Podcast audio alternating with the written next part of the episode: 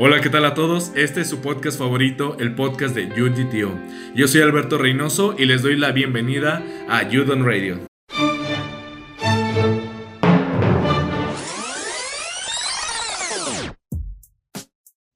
Si buscas un podcast de temas de interés, entrevistas y una charla entre amigos, estás en el lugar indicado. Esto es Udon Radio.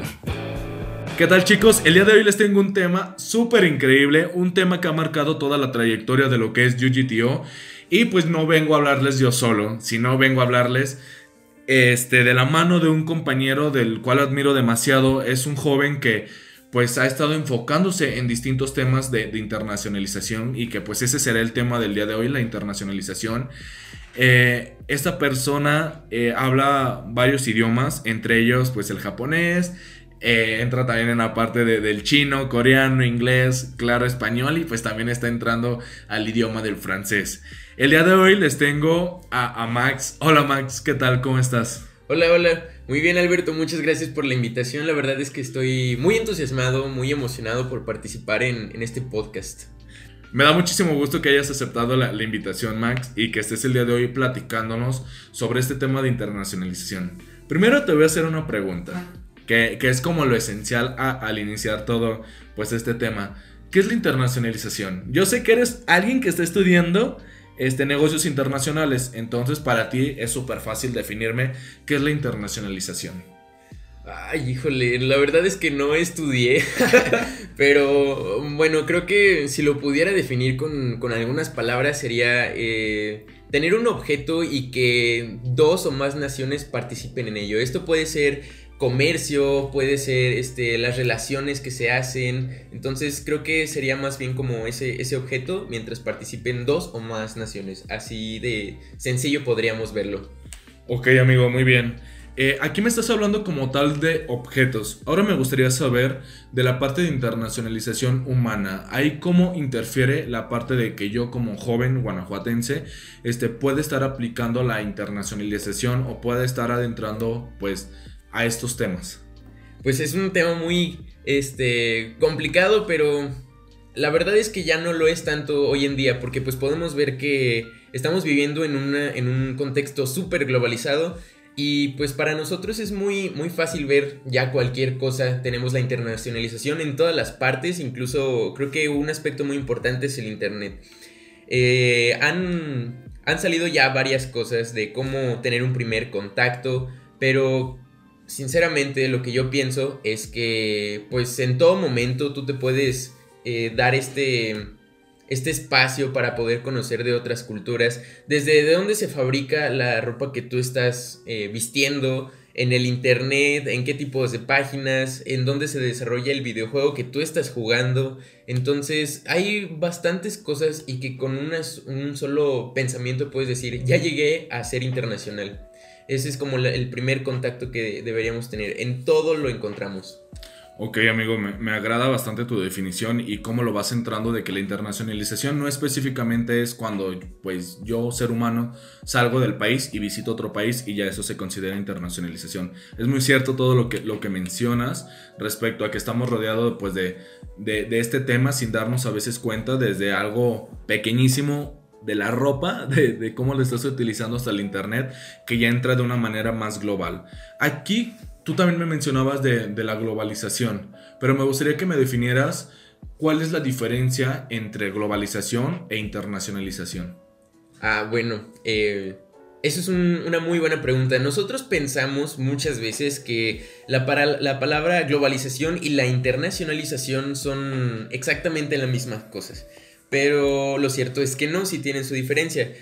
Algo, un ejemplo que te puedo poner fácilmente es que la globalización está en el Internet, porque el Internet lo utilizamos todos y es por eso que se da por hecho que es como global. Todas las naciones participan o la gran mayoría. Entonces eso sí se podría considerar algo que es global o como tal globalización, que todo el mundo esté partícipe de ello. Pero algo que es internacional es aquello que son dos o más naciones. Y estos pueden ser, no sé, cuatro naciones o 95 naciones, pero a lo mejor no todas. y es este efecto de, de culturalizarse un poco más en las otras, em, en los otros países. Muy bien amigo, me, encanta eh, a cómo lo estás llevando y a lo que vas mencionando y ahorita me mencionas algo de la cultura. Eh, yo sé que a ti te fascina muchísimo la cultura asiática, que sé que estás como adentrado de toda esta parte de la cultura asiática y me gustaría saber el por qué te, fascina tanto la cultura asiática, de dónde surgió. Bueno, aquí les tengo un chismecito a todos ustedes. todos ustedes. Este, Max es mi vecino, vive súper cerca de mí y a veces lo he visto en la tienda con un kimono y ahí va con sus maruchan para discacerse sus ramen. Pero bueno, no, no se crean. Este, Max, quiero que me cuentes ahora sí de cómo está toda esta parte de la internacionalización en ti y específicamente la cultura asiática. Ay, pues qué pena que me vieran con el kimono. no, no se crean amigos. Pero sí, bueno, es una muy buena pregunta. Muy pocas veces la, la hacen, pero siento que es algo muy interesante. Pues tuve mi boom, sobre todo cuando tenía, eh, ¿qué será? Unos 11, 12 años, que pues estaba en la, en la secundaria y que ya empezaba a, buscar muchísimas cosas por internet. Entonces, pues claro que aparecían cosas que decía, es que yo no sé cómo leer esto, ¿qué es esto? Y pues fue justo en ese momento que empecé a ver más sobre todo los idiomas. Yo siempre tenía una, afinidad como a esta parte de los idiomas desde muy chico. Me, no mis hermanos iban a clases en la Casa de la Cultura y pues no me tenían que dejar solo. Entonces pues para no estar ahí de, de chilpayate por donde quiera, eh, me metían a clases de inglés. Entonces siempre he tenido un contacto con, con los idiomas. Ahora, eh, cuando tenía estos 12 años más o menos, pues veía que ya no entendía nada de las cosas que buscaba en internet. Entonces dije, bueno, pues ¿por qué no aprender de ese idioma? Yo no sabía que se podía aprender algo más que, que inglés. Solamente tenía en mi vida como el español e inglés y es lo que puedes aprender. Pero no me di cuenta que en realidad va mucho más allá de esto. Y que, pues una vez viendo los caracteres, tantas cosas tan distintas, la fonética sobre todo me encantaba, entonces fue este primer contacto que tuve en internet que dije, los idiomas asiáticos son la onda para mí. Muy bien amigo, de verdad, este, suena bastante interesante. Pero me gustaría todavía conocer, me gustaría destaparte aquí, enfrente de, de todos los que nos están escuchando, eh, ¿Cómo fue que realmente, por qué asiático y por qué tal vez no te fuiste por la cultura o por la parte de, internacionalización de algún país, por ejemplo, latinoamericano, o te fuiste a algún europeo, pero quiero saber por qué específicamente Asia y si no me equivoco, tienes más como afinidad o más gusto por la cultura japonesa. Entonces, ¿por qué? O sea, ¿en qué momento surgió de que Max dijo, no, o sea, me agrada, me encanta? Todo lo que conlleva pues eh, la vida de los japoneses, toda su cultura, de cómo se va enmarcando, de, toda esta transición. Eh, ¿En qué momento surgió? ¿Cómo entró esa espinita en ti? Bueno, en realidad es, creo que toda la cultura asiática en general siempre me, gustó desde ese primer contacto que les comentaba acerca de, de, la fonética, sobre todo los caracteres, la manera en la que escriben. Y pues una vez que estás aprendiendo un idioma es inevitable eh, que pases por la parte de la cultura y la historia, sobre todo de los países que lo practican. Y pues claro está que pues tuve que ver en algún momento los temas de, la historia de China, Corea, la guerra de las Coreas, por ejemplo, o, Japón.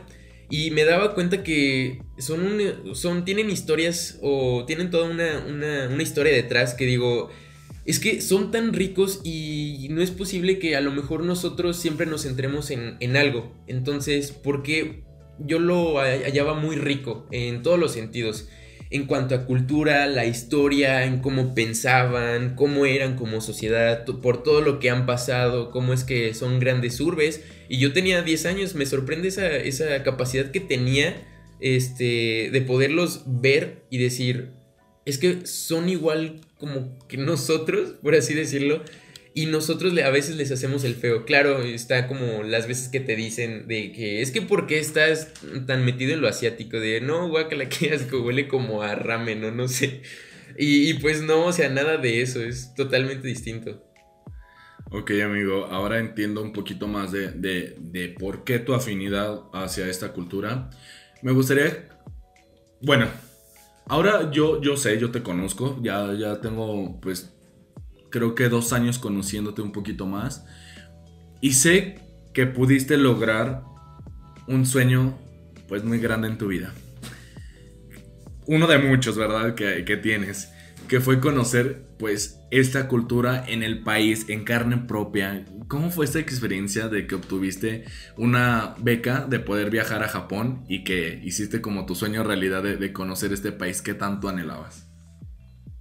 Muy bien, se trata de rumbo a Japón. Pues sí, en 2019 tuve la, oportunidad de, de, participar en esta convocatoria y pues salí ganador, entonces tuve esa oportunidad de, visitar Japón en mayo del 2019. Pero pues claro, antes mencionar que cuando tenía 17 años, eh, cuando yo fui a Japón tenía 19, entonces cuando tenía 17 años yo veía como que cada vez más personas se iban a Japón mediante esta convocatoria y que muchas personas salían en el periódico y decía, es que cómo es posible que ellos se vayan así de, rápido o, así, no sé, parecía sencillo. Y, y pues no, sí es algo complicado. Pero pues una vez enterándote de, de qué es lo que tienes que hacer o cómo participar, cómo adentrarte, pues pude, pude lograr estar en la convocatoria y pues finalmente tuve la suerte de ser este ganador.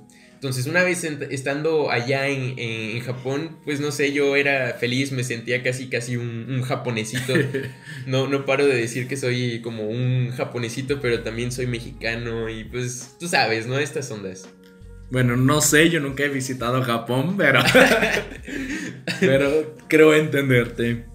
Eh, me gustaría conocer, o sea, no, no vi tu cara, lo sé, pero me gustaría saber cómo, eh, cuál fue esa impresión que te llevaste de Japón o qué pasó por tu mente cuando Tenmax eres ganador y ya te están como abanderando, en este caso la bufanda representativa de Ducafin, y estás tomando el vuelo para irte a Japón. O sea, ¿Qué pasó por tu cabeza? ¿Estabas consciente? ¿Pensabas que estabas soñando? ¿Qué, qué pasó? O sea, me, me, tengo muchísima curiosidad de saber eso. Pues claro, cuando, este, cuando fui galardonado con aquella bufanda, lo primero que, que pasaron pues fueron muchos gritos internos porque decía, ¡wow! Ya voy a ir a Japón. Y pues claro, bien emocionado. Omitan esos, esos ruidos. Eran gritos en japonés, amigos. Eran gritos en japonés, amigos. Y pues nada, o sea, no me la creía. Yo siempre veía como en internet todo lo que hacían y se me hacía como bien normal, ¿no? Ver que, ah, sí, Japón, Japón, sí, Japón, Japón, o China, esto, o sí, este, hacen tal cosa en su ciudad. Pero, ay, no sé, o sea, creo que para muchos, eh, que bueno, con los que he platicado, sobre todo users que pues han tenido este, este contacto a nivel internacional con alguna experiencia, ya saben, pues no te la crees, no te la crees y, no sabes si estás viviendo, si no estás viviendo, estás soñando, por qué está pasando esto. Muy bien, muy bien amigo, de verdad, este, me imagino toda esa maravilla de, de, que estuviste viendo videos en YouTube, conociendo este, toda la vida pues asiática desde acá de México, que no tenías como esa experiencia y una vez visitarlo ahí, supongo que fue como una palomita más a tu lista de sueños y fue una mega palomita a tu lista de sueños. Este, me gustaría como saber, entrando un poquito a estos temas ya más escabrosos o algo, eh, dime tres impresiones que tal vez no eran buenas o malas como tú quieras, pero tres impresiones que eran totalmente diferente a lo que tú habías visto en internet o a lo que te había contado otro, alguna otra persona o a lo que incluso te contaban en tus clases de japonés. Tres cosas como que, que hayas dicho, no, esto es diferente, esto no, no, era, no es realmente lo que, lo que era de ahí. Pues vaya, eh, ¿qué, qué, pregunta tan, tan interesante, te hace, sí te hace pensar y bueno, creo que yo podría decir, una de las impresiones que tenía era que todo el mundo iba a ser, todo el mundo iba a hablar, por ejemplo, no sé, inglés, o que todo el mundo te iba a saber mover un robot, que los Jidohanbaikis, que son las maquinitas que están en todos lados, eh, dispensadoras, iban a tener cosas raras que suelen decir en internet, ¿no? Y pues para mi, mi suerte, pues me tocó ver que sí, efectivamente hay algunas máquinas que tienen pues cosas muy diferentes a las que las solemos ver. No digo que raras, pero sí muy diferentes. Otra fue que, por ejemplo, me eh, pude notar que en muchos, en muchos lugares no había polvo, no existe polvo. Mm, parece, pareciera que estoy diciendo alguna mentira, pero me sorprendía que a cualquier lugar que iba, incluso si fuera un estacionamiento, no tenía como algún polvo, no se veía bastante limpio, incluso en, el alcantarillado que habían los tubos, estaban muy limpios. Y, eso es algo que pues no suelen decirte cuando vas a, viajar, ¿no? Otra de, de las cosas que me impresionó bastante es que los japoneses tienen también una influencia muy, pero muy cañona de los franceses. Tanto es así que la Tokyo Tower fue inspirada en la, Torre Eiffel. Y pues claro, si nosotros vamos en las calles de, Tokio o en algún otro lugar de, Japón, vamos a poder ver muchísimas, pero muchísimas panaderías. Y esto, todos los postres que, que suelen verse súper bonitos, todos pachoncitos, acá bien ricos con crema y nata y todo pues vienen de esta cultura, entonces no me lo esperaba, la verdad, pero sí es muy común ver ahí boulangeries y muchas panaderías, o que los croissants también que los venden, son, son muchas cosas que pues no terminas como de entender de tanta influencia que tienen eh, unas culturas sobre otras y así. Wow, amigo, de verdad. Eh, a veces no. Bueno, yo, yo he visto tal vez videos en YouTube o algo y, y te venden los países de, de alguna otra manera, es caer en este tipo de estereotipos y ya cuando tú realmente los visitas pues te das cuenta pues de, cómo está conformado realmente este, un lugar. Tengo una duda, ¿jugaste a las maquinitas que, mencionas? Eh, sí, sí, sí, sí, tuve la oportunidad de estar ahí en, Sega, en Hiroshima, y pues claro, había muchísimas maquinitas de, juegos y todo. ¿Llegaste a ganar? Dinos que sí, por favor. No, lamentablemente no. Digo, a lo mejor entendía lo que me decían en la maquinita, pero no sabía mover las palancas. ya, ya, ahora entiendo. Esa es una excusa, ¿verdad? Muy bien, amigo. Este. Igual, vamos a ir con el mismo tema de Japón. Pero específicamente a este sueño que tú tenías como de, pues conocer esta, esta cultura. Me gustaría que, que dejaras un mensaje. Todavía no se acaba esto, no se preocupen, todavía no se acaba. Pero un mensaje a toda esta gente que está luchando por alguna cosa y que quiere como este sueño lograr. Que quiere como estar... Eh, conseguir algo en su vida y que creen que es como lo máximo para ellos o es como entre su plan de vida. ¿Qué es lo que tú recomiendas? ¿Qué es lo que tú, tú le dirías a, a estas personas que quieren lograr pues un sueño? Pues bueno, creo que uno de los pensamientos que más predomina en mí y que comparto mucho siempre con la gente, siempre que puedo, es que si tú eres lo suficientemente positivo, de alguna manera vas a traer cosas positivas a, tu vida. Y es que a veces eh, tenemos algunos pensamientos que decimos, ay, como que esto no es tan bueno o no es tan positivo, pero predomina el positivismo sobre ti. Y creo que es algo que sí los invito que siempre sean positivos, que sí, claro, todos estamos expensos a que nos pase algo malo en la vida, pues sí, claro, es la vida, la tenemos que vivir, pero siempre hay que hallarle algo bueno sobre eso.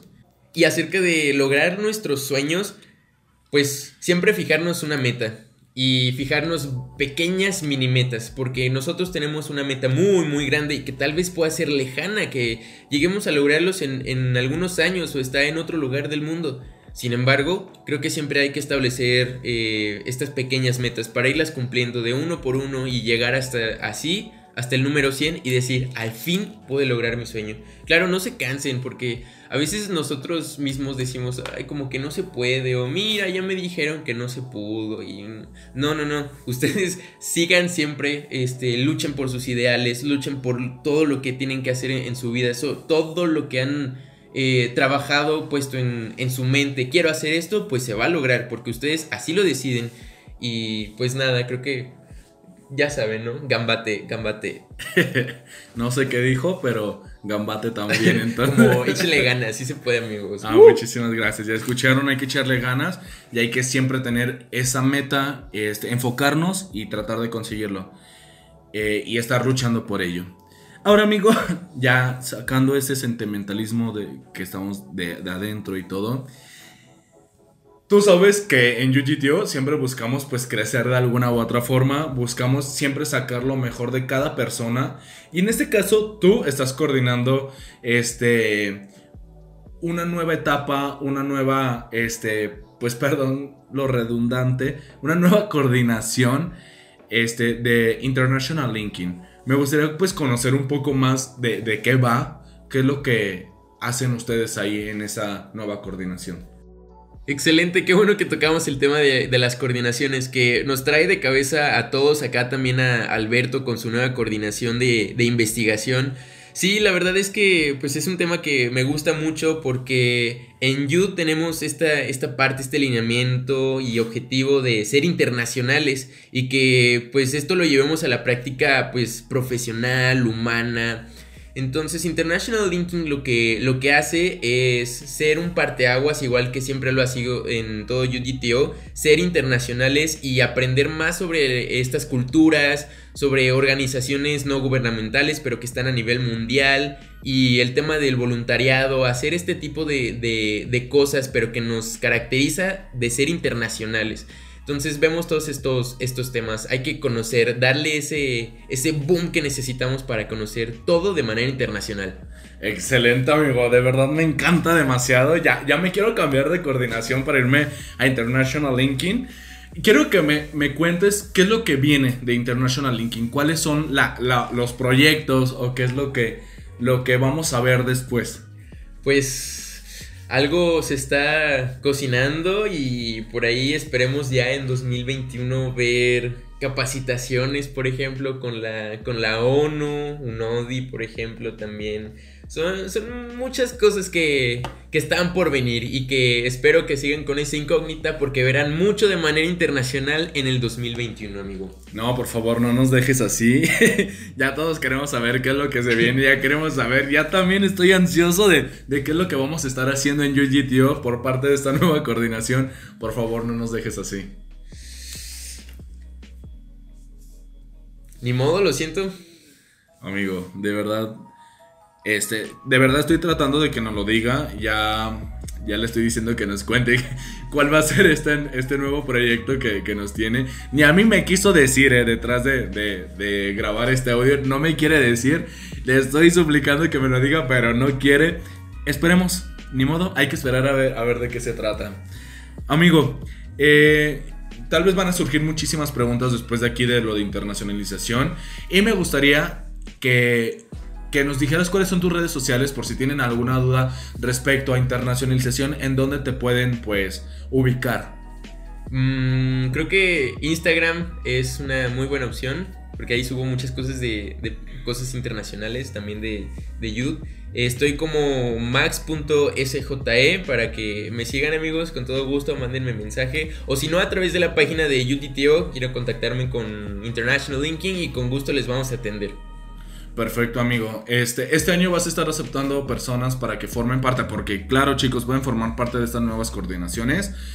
Va a haber cupo para personas en este semestre o nos esperamos ya al inicio del otro?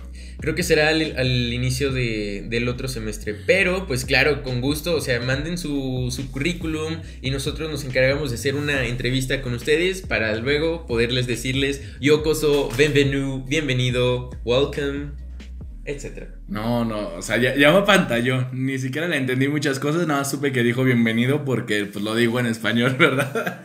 Muy bien, amigo. Este, hay que recomendar las páginas de UGTO para que puedan seguir de todo lo que estamos realizando. Hay proyectos muy buenos en diversos temas. También tenemos una amplia participación con pues distintas organizaciones, con distintas empresas eh, y pues tenemos muchísimas sorpresas para todos ustedes. Entonces síganos por favor en todas nuestras redes sociales que está como UGTO en Facebook, en Instagram, en Twitter y en YouTube. Nos pueden este, estar viendo y escuchando en cualquiera de, estas plataformas. Amigo, un gustazo de haberte tenido aquí. De verdad estoy muy contento de que hayas aceptado y que hayamos podido hablar pues, de este tema de internacionalización. Y qué más que contigo. No, al contrario, muchas gracias por la, por la invitación. La verdad es que fue toda una emoción participar en este podcast, amigo. Y recuerden, chicos, este, los queremos. Y pues ya, no nos queremos. ¡Sayonara!